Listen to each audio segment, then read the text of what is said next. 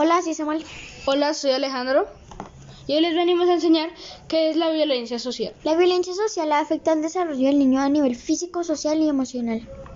Pero no solo es eso, también puede llegar a ser agresiones racistas, eh, homofobia, ataques terroristas, secuestros, homicidios, acoso laboral y bullying.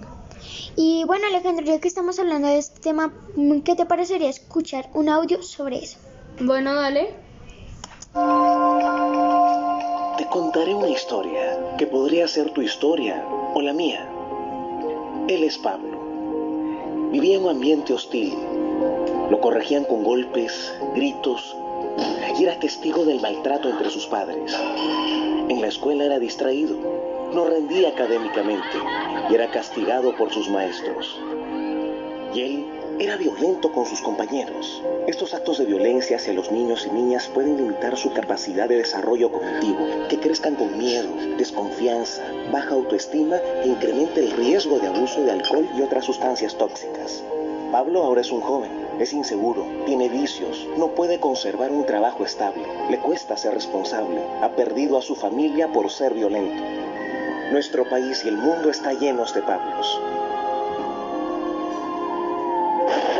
La violencia deteriora el capital humano y social en el mundo, provocando pérdidas en la productividad y los ingresos futuros del país y frenando el desarrollo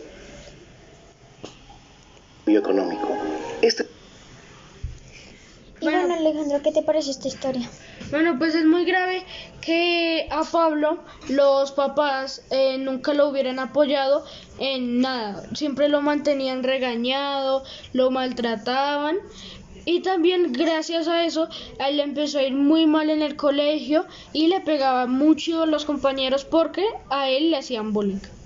Y a mí también me parece algo muy malo, ya que tan solo porque los papás se peleaban, él se, se, sentía muy triste, ya que pues eso no debería pasar. Y entonces él le iba muy mal en el colegio, no ponía atención y tenía depresión, por decirlo así. Y entonces eso haría que cuando crezca sea alcohólico, drogadicto y tenga muchos problemas. Y eso es algo muy lamentable.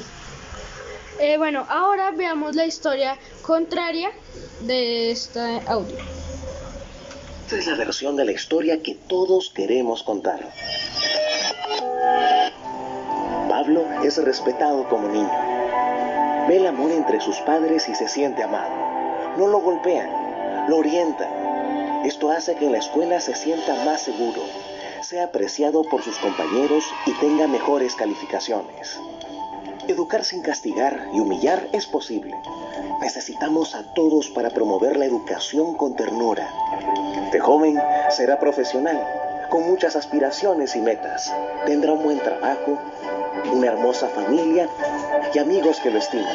Como Pablo existen muchos niños víctimas de violencia. Hagamos realidad la mejor versión de la historia. Tú y yo podemos ser parte del cambio en el país y el mundo a todo el mundo para eliminar la violencia contra la niñez. Eh, ¿Qué te pareció esta parte de la historia, Samuel? Me pareció algo muy bonito ya que pues pudo salir adelante, era muy bueno en las clases, ya no le peleaba, ya no le pegaba a sus compañeros, sus papás lo querían mucho, le ayudaban y además los papás ya no se peleaban.